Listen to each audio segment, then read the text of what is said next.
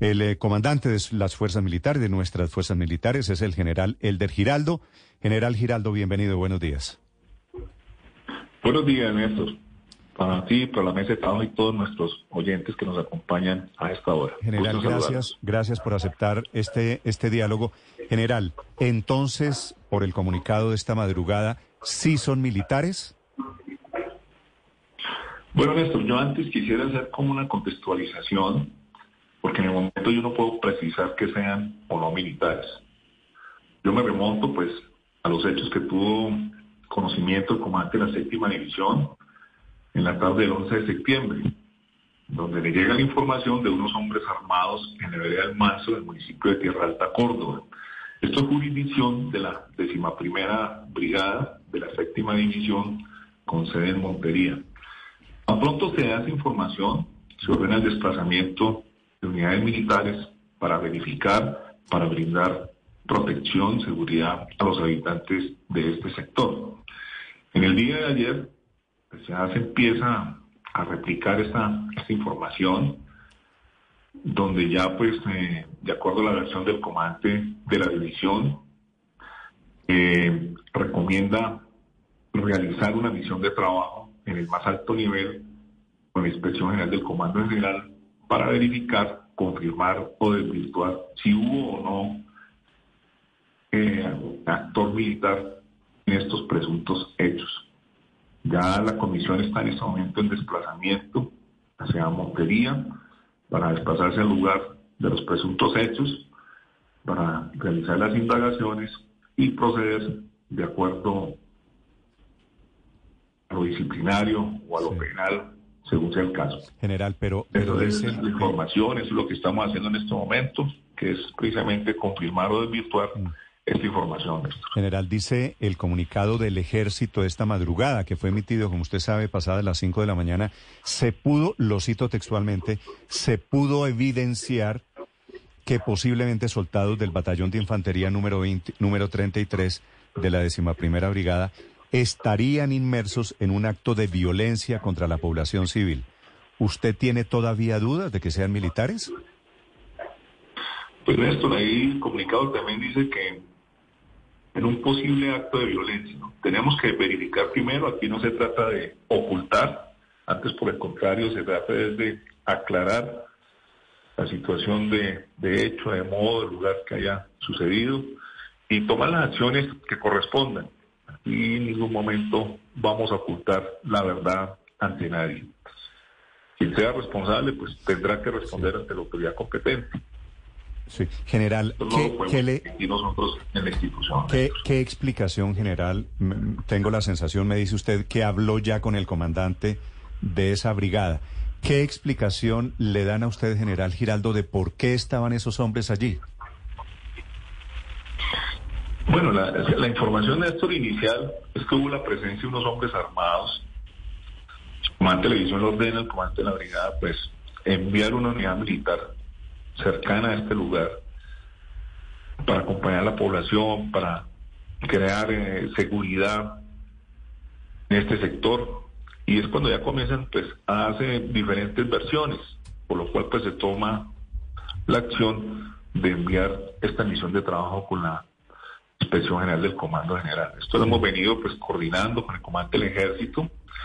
Seguramente él también se desplaza ahorita a las primeras horas de la mañana hacia Montería, porque el interés nuestro, el propósito es dar a conocer la verdad. Mm. Pero si eran general, es ocultable. Si había eh, hombres armados allí, eventualmente estaban en un operativo militar legítimo, ¿por qué no se identificaron? No, ¿Por qué? ¿Por qué dicen en algún momento disidentes? No, no sabemos. Es que precisamente eso es lo que tenemos que, determinar. ¿Cuál fue la actuación, si la hubo o no de manera irregular de alguna unidad militar? Una vez tengamos claridad de los hechos, pues se hará a conocer y también las acciones que se deben asumir contra los responsables de esta acción. Sí. General Giraldo, ¿quiénes le entregan la información a los jefes de, brigada, de división, de manera detallada de que posiblemente habrían sido soldados del batallón de infantería número 33 Batalla de Junín de la décima primera brigada los que habrían estado vinculados en ese acto? Eh, porque esta unidad es la que tiene la jurisdicción, tiene el área de operaciones asignada de este municipio, de este corregimiento, por cual pues son tropas que responden ante todo lo que suceda en su sector de responsabilidad. Sí. Por lo cual, pues, presuntamente se determina que haya podido haber participación de integrantes de este batallón. Sí, general, usted dice no podemos confirmar de momento sí o no, pero entonces de qué manera se explica, general, que esos hombres, los cuatro que se ven allí en el video, tengan ese cartucho de vida, ese cartucho que es marcado con color amarillo y que solo usa la fuerza pública. Sí, pues precisamente lo que yo te digo, es lo que tenemos que confirmar.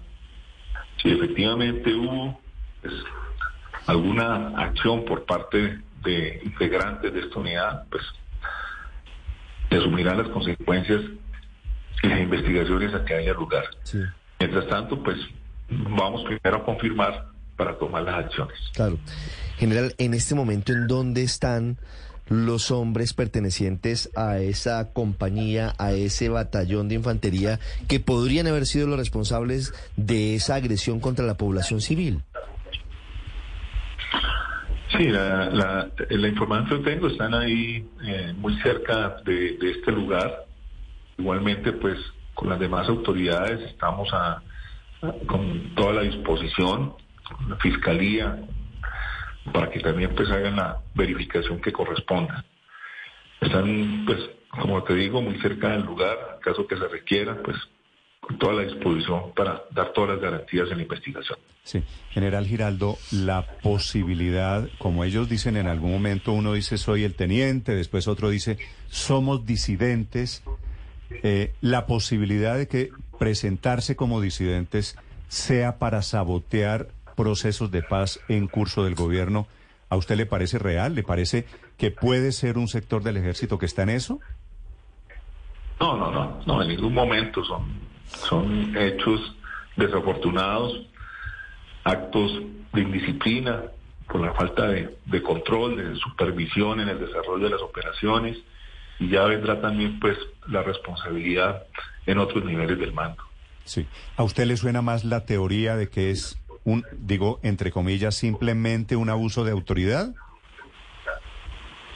Probablemente así sea, así lo estamos eh, enmarcando pero lo importante es determinar el nivel de responsabilidad si presuntamente hubo esa participación. Sí. Es lo que estamos en ese momento realizando a través de los recursos que nosotros disponemos y también con el acompañamiento de otras autoridades. Sí, general Giraldo, en ese video, el hombre que saca esa pistola y que amenaza a la mujer que está cargando a un bebé, le dice en algún momento de la grabación que él es el teniente. ¿Quién es el teniente del ejército, general Giraldo, que está a cargo allí de la zona?